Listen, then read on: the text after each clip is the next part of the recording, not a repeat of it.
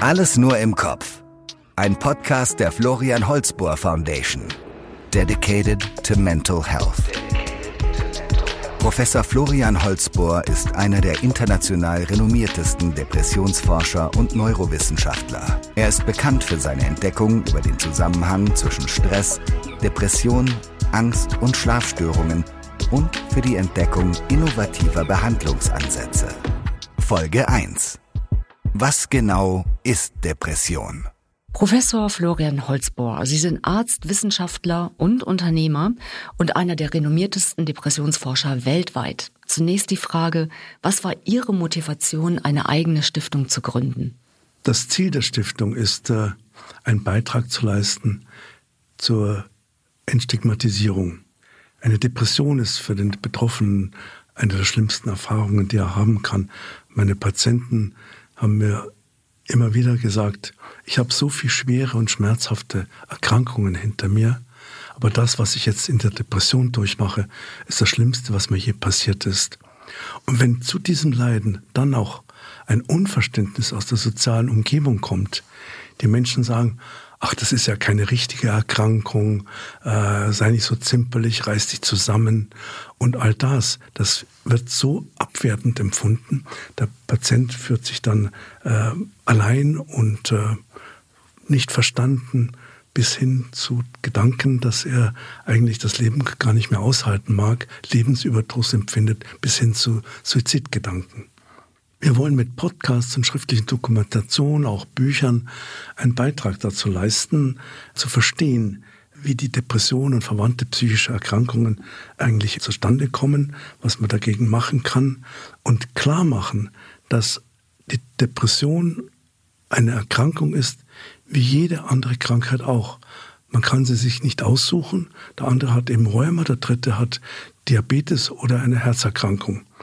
Und durch unsere Arbeit stellen wir uns vor, dass wir das Wesen und die Entstehung der Erkrankung und ihre Heilungsmöglichkeiten darstellen und durch das Verständnis auch ein soziales Klima fördern, in dem dann diese Abwertung, diese Stigmatisierung, Ausgrenzung Betroffener entgegengewirkt wird und damit auch die Heilungschancen verbessert werden und vor allem eben auch Vorbeugung. Wie genau wird die Stiftung denn arbeiten? Nun, wir haben natürlich ein sehr kleines Team, haben aber sehr bekannte Kuratoren in unserer Stiftung und wollen mal jetzt am Anfang die Erkrankungen, um die es geht, charakterisieren und äh, das in Podcasts, aber auch in Dokumentationen, äh, zum Beispiel auch in einem Buch, in dem wir äh, darstellen, wie Persönlichkeiten der Weltgeschichte, von denen man weiß, dass sie psychiatrisch erkrankt waren, trotz ihrer Erkrankung Großartiges haben leisten können. Das soll die Betroffenen ermutigen, äh, indem sie sagen, naja, wenn der das hatte, dann kann ich das auch haben. Können Sie schon verraten, wer im Kuratorium sein wird? Im Kuratorium ist äh, der bekannte Journalist äh, Bela Ander. Äh, da ist eine Schweizer Schlaf- und Psychiatriewissenschaftlerin, äh, Edith Holzbohr. Da ist äh, Oliver Kahn, den muss ich ja nicht vorstellen, und ein Experte für Juristerei und die finanziellen Angelegenheiten, Herr Rechtsanwalt Rien. Ich bin sehr gespannt. Allein schon in diesen Antworten ergeben sich schon sehr viele neue weitere Podcast-Folgen. Aber in dieser Folge sprechen wir ja über Depressionen und wie Depressionen entstehen. Viele, die uns zuhören, waren oder sind bestimmt einmal an diesem Punkt im Leben, wo man sich dann fragt, bin ich depressiv? Wie stellen Sie die Diagnose Depression? Nun, wenn ein, ein emotional belastendes Ereignis ereilt, dann ist eine traurige Verstimmung, sei es wegen einer Trennung, einem Todesfall eines Menschen, der nahe liegt, Verlust des Arbeitsplatzes oder einfach eine Enttäuschung, dann kann eine traurige Verstimmung eine ganz normale menschliche Gefühlsregung sein müssen aber hiervon die typische Depression abgrenzen. Und dabei spielt einmal die Ausprägung der Symptome eine große Rolle, auch die Dauer. Im Einzelfall ist es aber gar nicht leicht abzuschätzen, ob die Schwere und die Dauer einer Trauerreaktion angemessen ist. Und es braucht schon eine Erfahrung herauszuarbeiten, ob eine durch eine Lebenssituation ausgelöste Trauerreaktion zum Zeitpunkt der Untersuchung von einer typischen Depression unterschieden werden kann. Und wie gehen Sie der Sache auf den Grund? Also was, wie unterscheiden Sie eine normale Traurigkeit von einer beginnenden oder einer Depression? Und wir haben natürlich eine, eine Reihe von typischen Depressionssymptomen. Ich will die mal ein bisschen charakterisieren. Eines der gravierendsten Symptome äh, ist äh, neben der depressiven Verstimmung, der Traurigkeit, die innere Leere. Das ist ein Gefühl der Gefühllosigkeit. Äh, der Patient ist nicht mehr in der Lage, sich über etwas zu freuen oder auch Trauer zu empfinden. Um es plastisch zu sagen, hat die Fähigkeit verloren, mit anderen emotional mitzuschwingen. Und es gibt ganz gravierende Fälle. Äh, für mich war immer am eindrucksvollsten, wenn eine Frau ein Kind geboren hat und im Rahmen der Geburt eine Depression bekommen hat.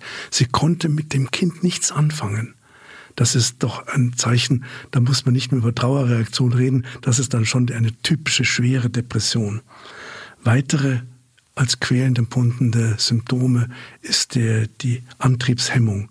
Der Patient sitzt dann regungslos auf dem Stuhl, alle motorischen Aktivitäten sind wie eingefroren. Äh, mitunter schaffen sie es nicht einmal, sich äh, körperlich zu pflegen. Manche kommen gar nicht mehr aus dem Bett heraus.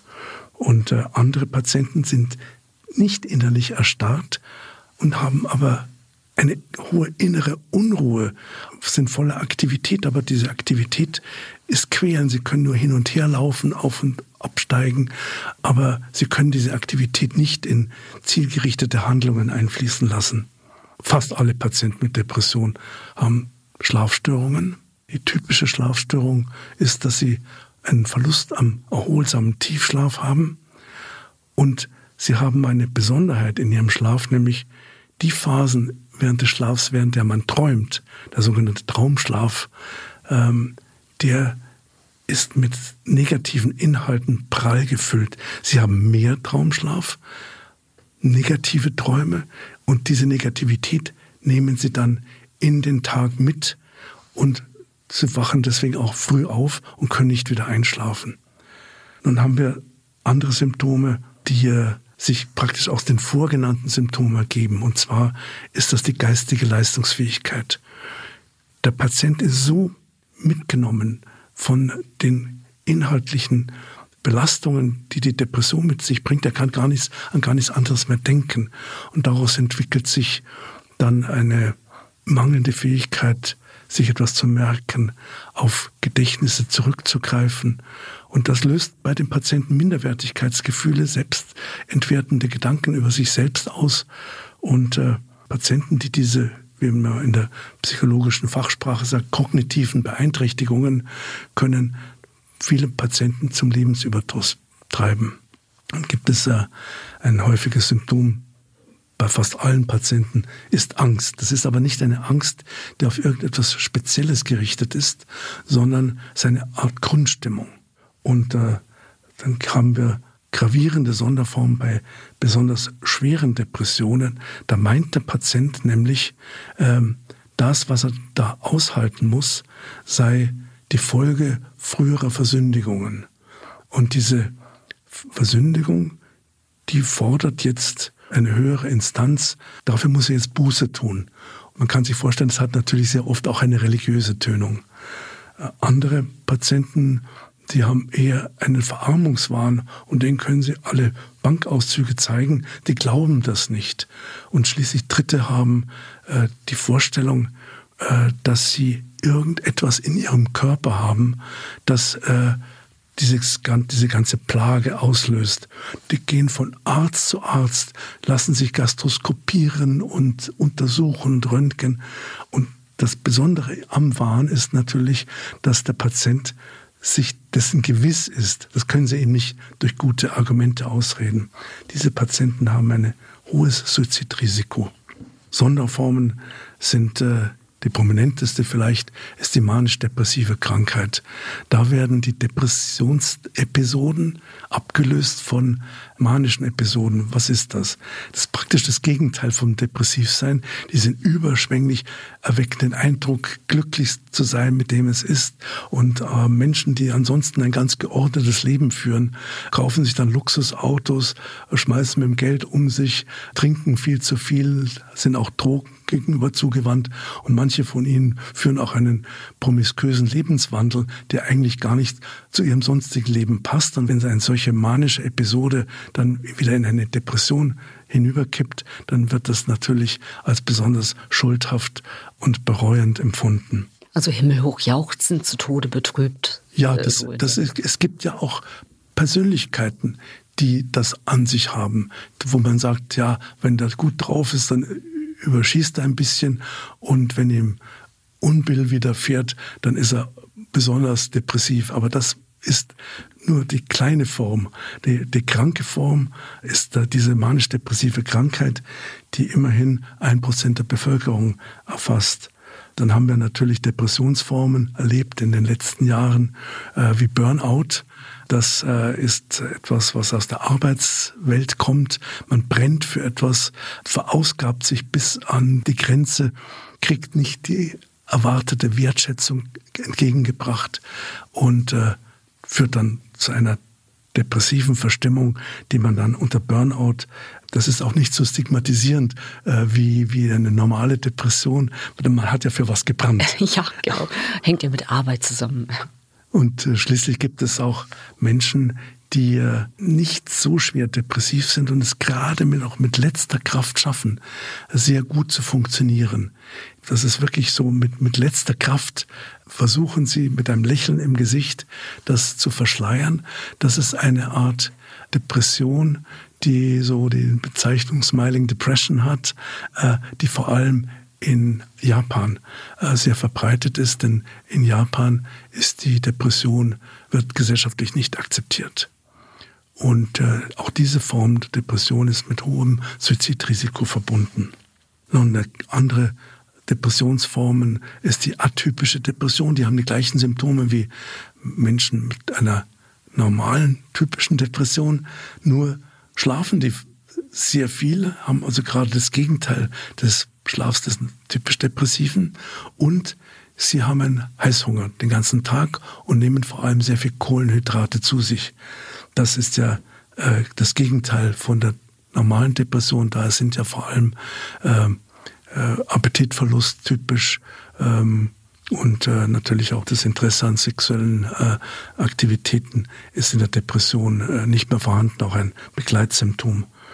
Bei Kindern schaut es nochmal anders aus, wenn Kinder beispielsweise äh, durch die Trennung der Eltern ein Elternteil verlieren, dann äh, kommen sie in eine Depression oder depressive Verstimmung und die äußert sich aber nicht durch äh, trauriges Verhalten wie bei den Erwachsenen, sondern ähm, sie beklagen Bauchweh, Kopfweh, müssen oft zum Arzt, um das abzuklären, konzentrieren sich nicht mehr gut, die schulischen Leistungen lassen nach und auch die Lust mit anderen Gleichaltrigen zu spielen äh, nimmt ab. So haben wir also Facettenreichtum bei unterschiedlichen Depressionsformen, die aber eben äh, alle nicht beweisbar sind. Fühlt man sich dann körperlich während einer Depression wohl in seinem Ein, ja wohl kaum, aber äh, gibt es, gibt es ein körperliches Missempfinden auch als Symptom? Nicht alle Patienten mit Depression haben das, aber es gibt äh, Patienten, die wie man im Fachjargon sagt, somatisieren. Also da wird dann schon, auch äh, ohne dass es dafür ein medizinisches Korrelat gibt, irgendwo äh, ein Schmerz empfunden. Das muss man natürlich untersuchen. Das kann man nicht immer alles sagen, ja, das ist sicher die Depression, am Schluss hat er wirklich was. Das ist schon wichtig, dass man Patienten auch sehr gut untersucht. Ich habe das in meiner aktiven Zeit also sehr darauf Wert gelegt, dass man nicht äh, alles sagt, ja, das ist alles, alles wegen der Depression, sondern der kann ja wirklich was haben. Die Schilddrüse kann nicht richtig funktionieren oder es ist im Kopf eine, äh, gibt es ja Veränderungen, Entzündungen oder auch Tumore, äh, etwa an den, an den Hirnhäuten, die dann auch solche Symptome hervorrufen. Das ist eine ganz wichtige Angelegenheit, dass bei einem Patienten mit einer Depression auch ein Arzt mit draufschaut. Der kann ja dann die weitere Behandlung einem Fachmann überlassen, der spezielle Psychotherapien anbietet. Aber die medizinische Untersuchung gehört zur Diagnose unbedingt dazu. Also quasi nach Ausschlussverfahren. Ja. Jetzt gibt es ja diesen Begriff Major Depression. Was verbirgt sich denn dahinter? Also die Major Depression ist eigentlich die Depression, die ich jetzt vorhin typisch genannt habe. Man hat ja früher, als ich anfing in den 80er Jahren als Assistenzarzt, da gab es noch die, die neurotische Depression, die bedingt war durch eine nicht gute Verarbeitung äh, negativer biografischer Ereignisse und hat dem gegenübergestellt die endogene Depression. Das ist eine, die Depression, die quasi aus dem Nichts, wie aus heiterem Himmel plötzlich da ist, also von innen kommt. Und äh, diese Zweiteilung hat man dann aufgegeben und hat beide Formen in die Major Depression einfließen lassen, die dann äh, diagnostiziert wird, wenn eine bestimmte Anzahl der vorhin genannten Symptome auftritt. Sie haben es vorhin schon angedeutet, die Diagnose ist nicht immer ganz einfach. Zuerst muss man das klinische Bild ausschließen. Wie gehen Sie vor und was sind die Probleme bei der Diagnostik einer Depression? Sie haben es ja schon angedeutet. Wir sind als bei der Diagnosenstellung in unserem Fach auf das angewiesen, was uns der Patient berichtet und vielleicht auch noch, was wir von Angehörigen erfahren, aber eben alles nur auf der verbalen Ebene. Wenn Sie zum Internisten gehen und dem sagen, ich habe da beim Treppensteigen immer so ein Brustgefühl, äh, wie, wie, wie wenn mich da etwas drückt, dann denkt der Internist, das könnte eine Herzerkrankung sein. Dann macht er ein Elektrokardiogramm, macht ein Labor, ein klinisch-chemisches und vielleicht auch noch ein Ultraschall und äh, setzt den Patienten aufs Fahrradergometer. Das heißt, es hat sehr viele Möglichkeiten, diese Verdachtsdiagnose zu objektivieren. So wie der Orthopäde, wenn mir da das Knie weh tut, dann macht ein Röntgenbild und schaut, ob da was abgerissen ist. All diese Möglichkeiten zur Objektivierung haben wir nicht. Und äh, das macht das Ganze schon ziemlich schwierig, äh, auch weil wir uns überlegen müssen, was sind eigentlich diese Diagnosen wert, die wir da haben. Und da habe ich nun mich oft in meinem Leben ziemlich in die Nesseln gesetzt, weil ich gesagt habe, ich brauche die so genau eigentlich gar nicht, weil was erwarte ich von einer Diagnose? Ich erwarte, dass ich eine Information über die Entstehung der Erkrankung bekomme, dass ich eine Anregung bekomme, wie ich behandeln soll und auch eine Hilfe bei der prognostischen Einschätzung. Das alles gelingt ja bei den psychiatrischen Diagnosen nur sehr mangelhaft, wenn überhaupt. Und deswegen stehe ich auf dem Standpunkt, ich behandle keine Diagnosen, ich behandle Symptome und wenn eine bestimmte Zahl von Symptomen vorliegt, dann werde ich eine Depressionstherapie machen. Gibt es denn unterschiedliche Schweregrade bei den Depressionen in der Diagnostik? Wir benutzen solche Skalen, wo man zum Beispiel fragt, wie war der Schlaf? Und wenn er sagt, oh, ging schon nicht so gut wie immer, dann ist es eben nur eine Eins. Und wenn er sagt, ja, nicht mehr so gut, dann ist es vielleicht eine Zwei. Und er sagt, ja, überhaupt nicht geschlafen, es ist eine Drei. Und dann haben sie eine Punktzahl. Das habe ich jetzt einfach mal so äh, fiktiv gesagt. Da haben sie am Schluss eine Punktzahl. Da gibt es verschiedene Schweregradsskalen, die benutzt man, um auch die Schweregrad zu Beginn der Erkrankung zu dokumentieren. Und wenn man das dann jede Woche wieder fragt, dann sieht man, ob sich diese Punktzahl vermindert. Das würde dann eine Verbesserung der klinischen Symptomatik bedeuten. Wie häufig kommt Depression denn in Deutschland vor? Um es vorweg zu sagen, die Ungenauigkeit bei der Depressionsdiagnosestellung hat natürlich Einfluss auf die Genauigkeit solcher Häufigkeitszahlen. Die Deutsche Depressionshilfe gibt eine Zahl von acht Prozent der Bevölkerung, die im Jahr an einer Depression leidet. Etwas konservativere Schätzungen gehen von fünf bis sechs Prozent aus. Das sind immerhin vier bis fünf Millionen Deutsche, die einmal im Jahr eine Depression haben, die so schwer ist, dass man auch eine fachärztliche Hilfe braucht.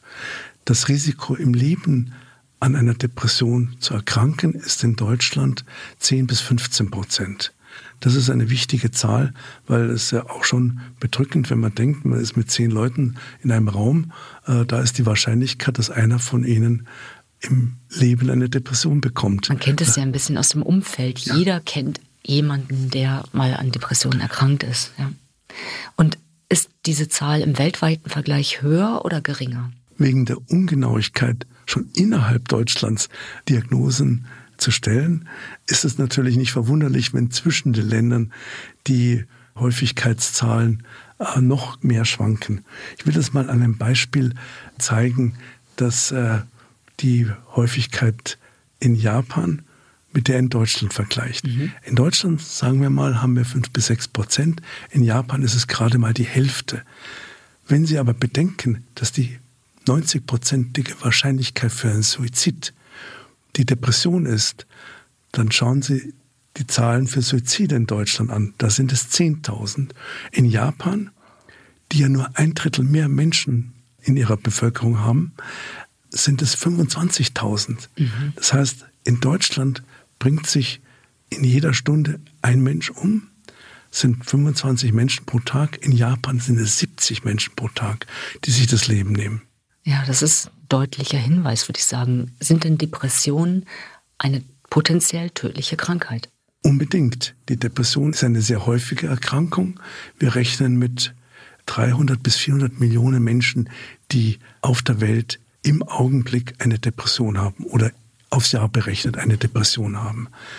Davon machen eine Million Menschen Suizid. Und äh, die Depression ist aber nicht nur eine Erkrankung, die deswegen lebensbedrohlich ist, weil viele Menschen Suizid machen. Die Depression ist auch ein Hauptrisikofaktor für andere gefährliche Erkrankungen. Ich will Ihnen dazu ein Beispiel sagen. Ein Mensch, der einen Herzinfarkt hat, der ist danach traurig über dieses biografische Ereignis. Wenn er aber nach einem Herzinfarkt eine schwere Depression bekommt, ist sein Risiko, innerhalb eines halben Jahres einen erneuten, potenziell tödlichen Infarkt zu bekommen, viermal größer als der, der nur betrübt ist. Wissen Sie was über die Zusammenhänge? Warum ist das so? Das Gehirn steuert natürlich auch unser Herz. Das wissen wir ja, wenn wir Stress haben, äh, dann geht der Blutdruck hoch oder der Puls. Und äh, das, man weiß heute, dass die Depression ein dem erhöhten Cholesterin und dem erhöhten Blutdruck gleichbedeutender Risikofaktor für koronare Herzerkrankung ist.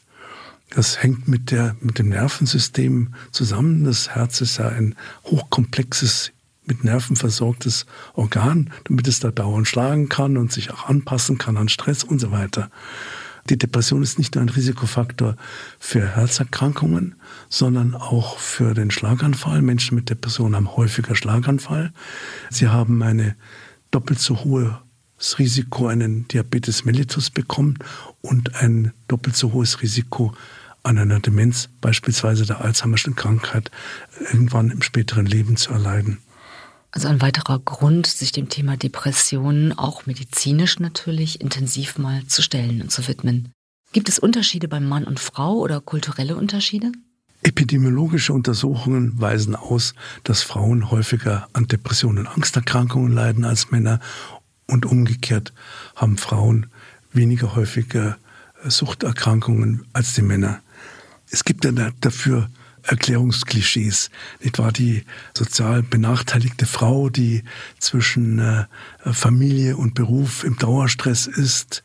Äh, es gibt auch das Klischee, dass Frauen eher bereit sind, in der Sprechstunde von depressiven Symptomen zu sprechen als die Männer. Und sich vielleicht eher öffnen auch und sich generell. Eher, ja, und sich eher öffnen. Äh, da hat sicherlich auch äh, die größere Offenheit in der Zwischenzeit viel Gutes getan. Man muss aber auch im Auge behalten, dass je schwerer die Depression ist, desto mehr gleichen sich Männer und Frauen an. Also bei sehr schwerer Depression, die ich vorhin bezeichnet habe, äh, wo Warnsymptome dabei sind, da sind es genauso viele Frauen wie Männer.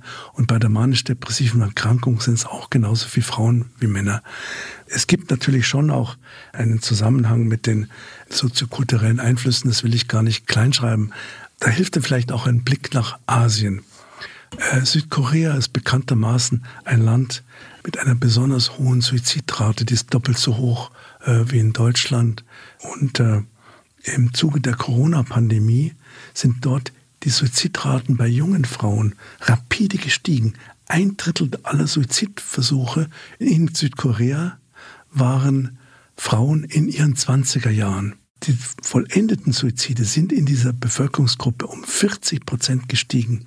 Nun weiß man, die jungen Frauen haben in Südkorea keine gute soziale Absicherung. Sie fallen schnell durch das soziale Netz und sind wegen des unerbittlichen Konkurrenzkampfs enorm benachteiligt. Das Erleiden einer psychischen Erkrankung wird dort aber als Versagen gewertet und die Frauen entfliehen dieser Stigmatisierung durch Suizid. Auch in Indien hat die Frau eine untergeordnete soziale Stellung. Vor Jahrzehnten ging es mit der Diskriminierung so weit, dass man den Suizid bei Frauen gar nicht dokumentiert hat. Und ich hatte mich auch gewundert, warum in Indien so wenig Suizide sind im Vergleich zu China. Die waren doppelt so hoch. Man hat die Frauen halt nicht mitgezählt. Heute weiß man, dass jede dritte Frau, die auf dieser Welt Suizid begeht, eine Inderin ist. Dort ist die Suizidrate bei Frauen dreimal so hoch wie im Rest der Welt. Und es ist nicht die Armut, weil diese Suizidraten, die da so emporgeschnellt sind, vor allem in wohlhabenderen Regionen gefunden wird. Nun, wie kommt das? Wir hören ja immer wieder die verbreitete, von den Eltern angeordnete äh, Frühehe, Mutterschaft im Kindesalter, finanzielle Abhängigkeit vom Ehemann, häusliche Gewalt und generell den niedrigen Status. Und die Frauen sind gerade in diesen Regionen schon auch in der Lage, sich zu informieren, wie es anderswo ist. Und wenn sie dann ihre eigene Situation reflektieren, dann ist es für die Frauen so unerträglich, dass sie keinen anderen Ausweg mehr finden, als sich das Leben zu nehmen. Und die Religion dort begünstigt es vermutlich, das Denken in Kasten, dass wenn ich jetzt aus diesem Leben trete, dass dann in meinem nächsten Leben ich es besser haben könnte, potenziell spielt sicherlich auch eine Rolle, oder? Das hängt sicher mit dieser Art Wiedergeburt zusammen, dass man denkt, äh, im nächsten Leben hat man es besser. Äh, das ist ja auch äh, bei den Suizidtätern im Islam eine Erleichterung, diesen Schritt zu tun gewesen. Und, äh, und die verheißungsvollen der Hauptgrund, der Hauptgrund für diese äh, Not ist schon, glaube ich, dass die Frauen jetzt in der Lage, sich zu informieren, wie es anderen Frauen anderswo geht.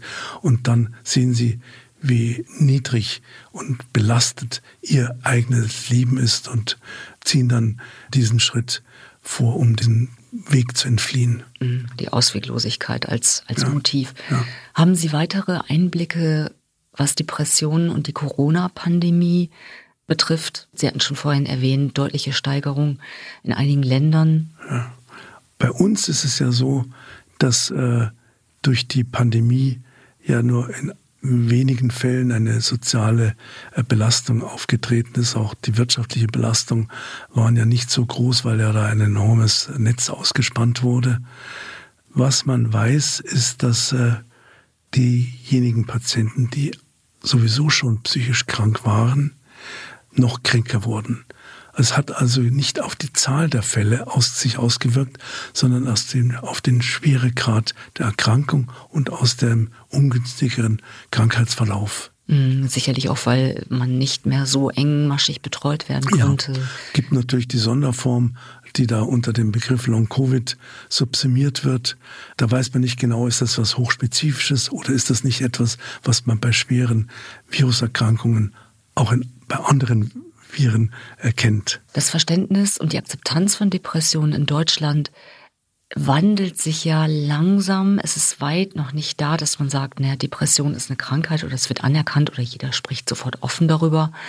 Aber wie hat sich denn unser Verständnis von Depressionen im Laufe der Zeit gewandelt? Wenn ich mal ganz früh anfange, in den frühen Kulturen, da waren es äh, die bösen Geister, die Patienten dämonisiert haben. Und man muss natürlich sehen, das Interesse die Entstehung von Depressionen, äh, da hat es seit Menschengedenken ähm, Ansätze gegeben. Wie gesagt, die bösen Geister in frühen Kulturen. So richtig wissenschaftlich geworden ist es eigentlich erst bei den alten Ägyptern und in der griechischen Antike. Da war es Hippokrates, der den Begriff der Melancholie gebildet hat. Und er meinte damit die schwermütige Grundstimmung, tiefe Traurigkeit und eine nach innen gewandte Nachdenklichkeit. Und wenn man diese drei Symptome sich mal rekapituliert, dann äh, sind es eigentlich auch die Kardinalsymptome, mit der wir heute die Depression diagnostizieren.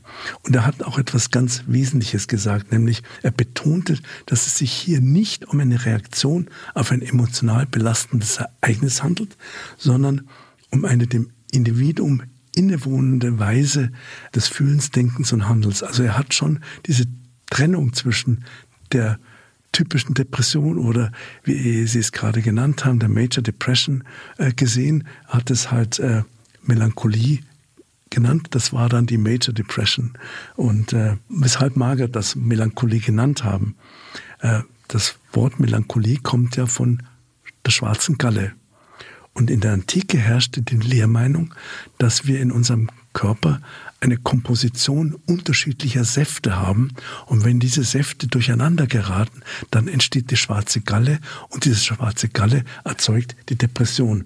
Das ist insofern für jemanden wie mich besonders spannend, denn diese Säftelehre belegt diesen Zusammenhang zwischen Veränderung von Stoffwechselprozessen, die eben eine Depression auslösen. Und das kann man gar nicht hoch genug einschätzen, denn man wusste äh, in der Zeit nichts vom Blutkreislauf, äh, die Anatomie des Gehirns war äh, nicht bekannt. Und trotzdem wurde diese mutige Hypothese aufgestellt. Und später haben dann Psychologie, Philosophie und Religion diese Säftelehre in den Hintergrund gebracht. Und gerade in der Psychiatrie sind natürlich alle möglichen Hypothesen da hervorgeholt worden. In den letzten 100 Jahren haben wir es ja wirklich schwer gehabt, die Psychiatrie wieder in die medizinische Umrahmung zurückzuholen. Für mich war das immer besonders schwierig, weil ich ja erstmal Chemiker war, bevor ich Psychiater wurde. Und da wurde ich natürlich sehr angefeindet, als würde ich jetzt die, die Depression da äh, so biologisch äh, versachlichen und äh, wie wurde dann eines biologistischen Ansatzes geschmäht, als ob die Depression irgendwo anders als im Gehirn, in unserem Kopf entstehen würde. Und Hippokrates wusste das schon. Jetzt hat es doch noch mal länger gedauert, bis sich das bei uns auch wieder durchgesetzt hat. Aber es ist ja auch naheliegend die Vermutung, dass im Gehirn Stoffwechselprozesse nicht funktionieren bei einer Depression oder dass irgendwelche Botenstoffe nicht äh, ja. ausgetauscht werden, die eine Depression begünstigen oder verstärken. Ja. Weiß man da wissenschaftlich etwas drüber? Konnte man so etwas nachweisen bislang oder ist die Medizin da noch auf der Suche? Wir wissen natürlich über die krankhaften Entwicklungen im Gehirn eine ganze Menge. Wir können das durch äh, biochemische Untersuchungen, durch genetische Untersuchungen, durch bildgebende Verfahren, durch die Schlaf Untersuchungen, wo man die Hirnstromtätigkeit während des Schlafs misst. Das sieht man sehr viel. Es ist natürlich schon ein kompliziertes Puzzle, äh, was wir da zusammensetzen müssen. Aber immerhin wissen wir, das kommt ja in einem späteren Podcast zur Sprache, dass Medikamente, die man gegen Depressionen gibt, auch wirken. Und äh, das ist ja was Stoffliches. Also irgendwie tut man da ja was. Natürlich ist äh, das Gehirn in unserem Kopf die Krone der Schöpfung. Und es ist auch der Ort, in dem Depression entsteht.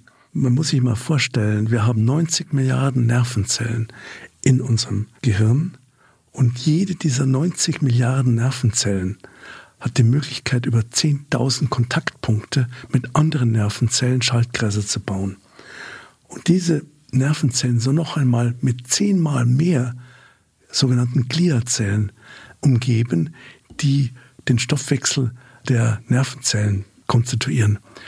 Also meine Fantasie reicht nicht aus, um mir diese Komplexität vorstellen zu können. Und ich meine, ich äh, behaupte da nichts Falsches, wenn ich sage, unser Gehirn ist nicht geeignet, das Gehirn zu verstehen. Ja, das an den Punkt, äh, den würde ich sofort unterstreichen, ich sowieso. Aber äh, das Gefühl, dass im Gehirn alles auch gespeichert wird, Erfahrungen, Erinnerungen, Bewertungen, Reaktionen, allein die körperliche Steuerung des Gehirns, also der, hm. der bewussten und der unbewussten Prozesse, lässt einen immer wieder an diesen Punkt kommen, wo man einfach eine Hochachtung hat vor dem, was wir da alle im Kopf haben. Ja, ja es ist die Krone der Schöpfung. Alles, was uns da so widerfährt, ob was wir hören, was wir mit unserer Nase riechen, was wir mit den Augen sehen, was wir über die Haut fühlen, äh, ob das jetzt zärtliche Berührungen sind oder schmerzhafte, das alles registrieren wir. Und äh, alles, was wir da registriert haben, macht uns natürlich auch zu dem Individuum, das wir sind. Es hat natürlich auch eine Kehrseite. Wenn wir etwas erfahren, was wir in der Vergangenheit als etwas Negatives abgespeichert haben, dann werden wir anders reagieren, wie wenn es etwas Positives ist. Also die äh, Vorerfahrungen können uns verletzlich machen, können uns aber auch widerstandsfähig, also resilient machen. Welche Rolle spielen denn Gene oder auch Auslöser von außen bei Entstehung von Depressionen? Nahezu alle der heutigen Volkskrankheiten sind das Ergebnis einer Wechselwirkung zwischen unserer Umgebung und äh, unserer genetischen Veranlagung, so wie Übergewicht, ungesunde Ernährung, viel Stress, Risikofaktoren für Diabetes und Herz-Kreislauf-Erkrankungen sind, aber eben nur, wenn die Veranlagung dazu da ist. Übergewicht, ungesunde Ernährung, äh, Rauchen, Alkoholkonsum, Schweinsbraten, Wurst, all das ist natürlich ein enormer Risikofaktor für eine ganze Reihe von Erkrankungen, beispielsweise der Herz-Kreislauf-Erkrankungen aber eben nur, wenn die Veranlagung dazu da ist. Und das ist bei der Depression genauso. Äh, frühe Traumaerfahrungen, Dauerstress äh, am Arbeitsplatz oder im, Risik oder im privaten Umfeld sind Risikofaktoren für eine Depression. Und eine akute, lang andauernde emotionale Belastung kann schon auch eine Depression auslösen, aber eben nur, wenn hierfür eine genetische Veranlagung vorhanden ist.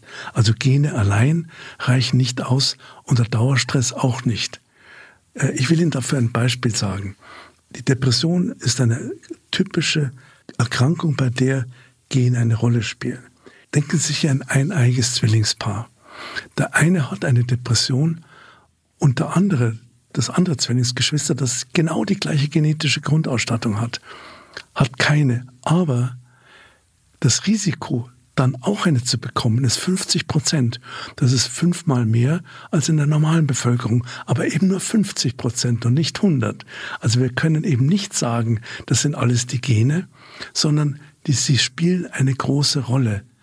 Das, was wir dabei beobachten, ist eben das Wechselspiel zwischen genetischer Verletzbarkeit und äußeren Einflüssen. Und diese Gen-Umwelt-Interaktion war zu meiner Zeit ein wichtiges Forschungsthema am Max-Planck-Institut, wo ich 25 Jahre gearbeitet habe.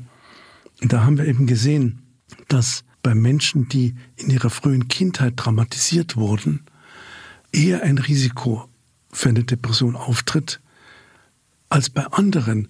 Und jetzt kommt eben das wirklich sehr Spezielle und Neue, weil man gefunden hat, dass durch schwere Traumata eine Veränderung auf unserer DNA stattfindet. Das ist dieser zwei Meter lange Faden, den wir in jeder unserer Zellen haben. Auf diesen zwei Metern sind drei Milliarden Basenpaare, die den Code für den Bauplan unseres Körpers geben, auch den Bauplan für alle möglichen anderen Eigenschaften. Und die Hälfte dieser Gene sind für unser Gehirn da. Dieses Gehirn wiegt 1,5 Kilogramm. Bei jemand, der 75 Kilo wiegt, sind das nur zwei Prozent seines Körpergewichts. Trotzdem verbraucht dieses Gehirn, was wir in unserem Kopf tragen, 20 Prozent der Energie, die wir mit unserer Nahrung zu uns nehmen. Also dieses Organ da drin, in dem auch die Depression stattfindet, ist äh, in seiner Komplexität unbeschreiblich und äh, dort sind eben auch Gene am Werken, die sich im Lauf des Lebens hinsichtlich der Aktivierbarkeit verändern können als Folge von Erfahrungen. Und jetzt kommt das Verrückte. Diese Veränderungen können wir vererben. Das heißt also im Klartext können wir traumatisierende Erfahrungen in ihrer Auswirkung auf unsere Genen vererben.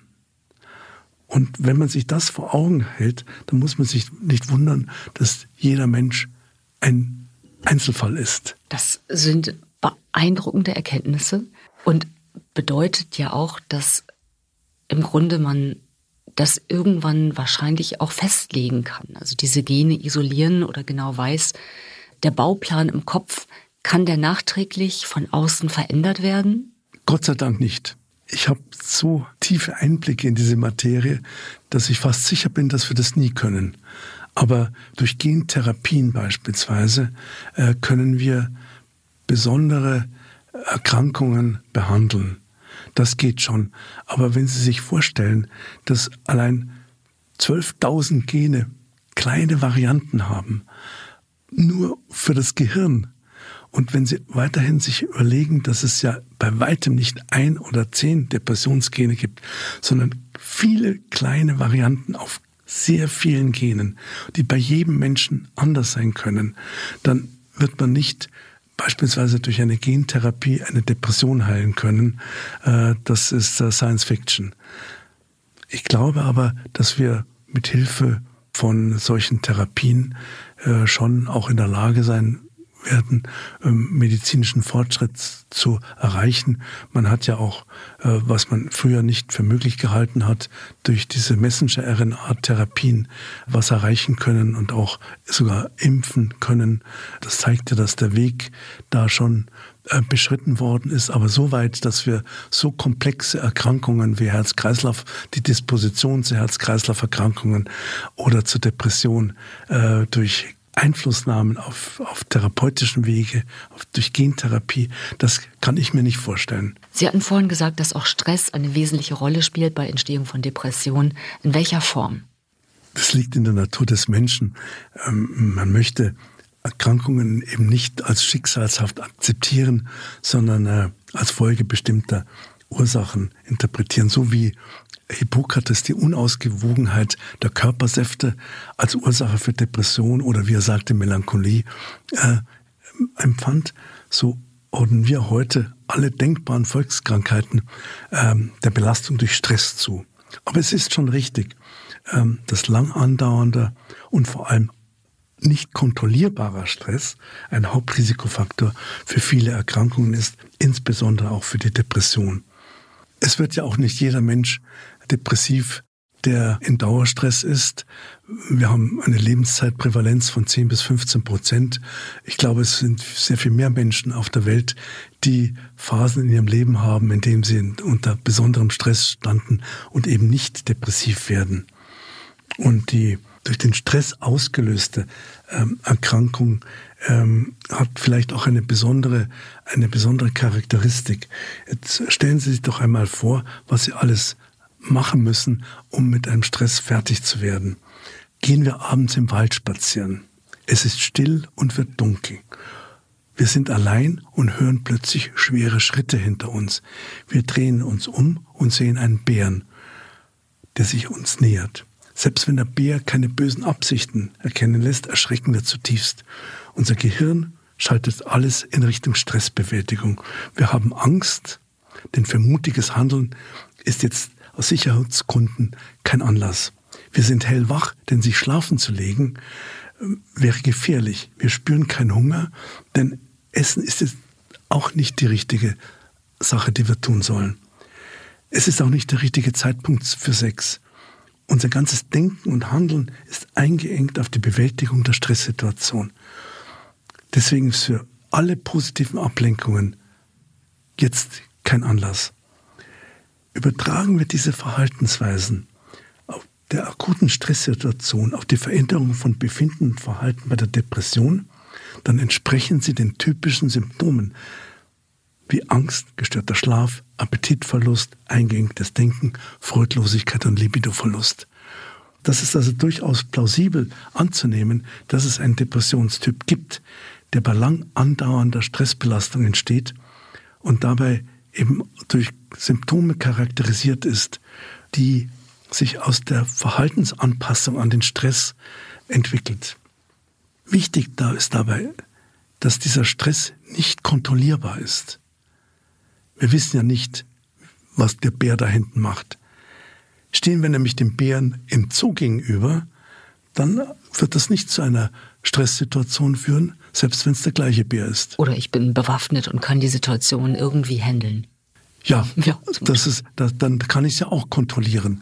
Der toxische Stress ist derjenige, bei dem wir ihm ausgeliefert sind, ohne irgendeine Kontrollmöglichkeit. Wir kennen ja die Formulierung, machen wir keinen Stress. Äh, hier muss man ganz deutlich sagen, Stress an sich ist nichts Schlechtes. Äh, viele Menschen brauchen eine Stressbelastung geradezu, um Höchstleistungen zu vollbringen. Das gilt für Sportler im Wettkampf, auch bei Künstlern auf der Bühne und viele andere Berufsgruppen. In den Medien kommt es auch häufiger vor, glaube ich. Der bedeutende Stressforscher Hans Selye hat das vor 100 Jahren schon äh, gesagt und zwischen negativem, gesundheitsschädlichem Stress und dem anregenden, positiven Stress unterschieden. Das gilt auch heute noch. Es ist wichtig, dass eine durch eine unkontrollierte Stressbelastung entstandene Depression nur eine von Unterformen ist. Als ich noch in der Psychiatrie zu forschen begann, da meinte man noch, die Erhöhung der Stresshormone bei Depressiven seien die Folge einer schwer erträglichen Belastung durch die Depression. Und die Depression macht den Stress. Erst unsere Forschungsergebnisse haben dann gezeigt, dass es diejenigen Mechanismen sind, die wir in Gang setzen müssen, um die Stresssituation zu bewältigen, auch diejenigen sind, die bei denjenigen, die eine Disposition zur Depression haben, dann auch eine Depression bekommen. Diese Erkenntnis hat zu einer völlig neuen Sichtweise über die Entstehung der Depression geführt und auch Wege eröffnet, neue, bessere, innovative Medikamente zu entwickeln. Ich habe viel gelernt. Depression hat viele Gesichter. Vielen Dank, Professor Florian Holzbohr, und ich freue mich schon sehr auf die nächste Folge. Dann sprechen wir darüber, wie wird Depression behandelt. Vielen Dank, ich freue mich schon drauf. Wie behandelt man eine Depression? Braucht es Tabletten oder reicht eine Psychotherapie? Und wie findet man das richtige Antidepressivum? Erfahren Sie in der nächsten Folge, was die wichtigsten Schritte einer erfolgreichen Depressionstherapie sind, welche innovativen Behandlungsmethoden es heute schon gibt und was die Forschung in der Zukunft bringt. Denn Depression ist heilbar mit der individuell richtigen Therapie. Mehr Informationen zum Thema Depression finden Sie unter www.florianholzbohrfoundation.com.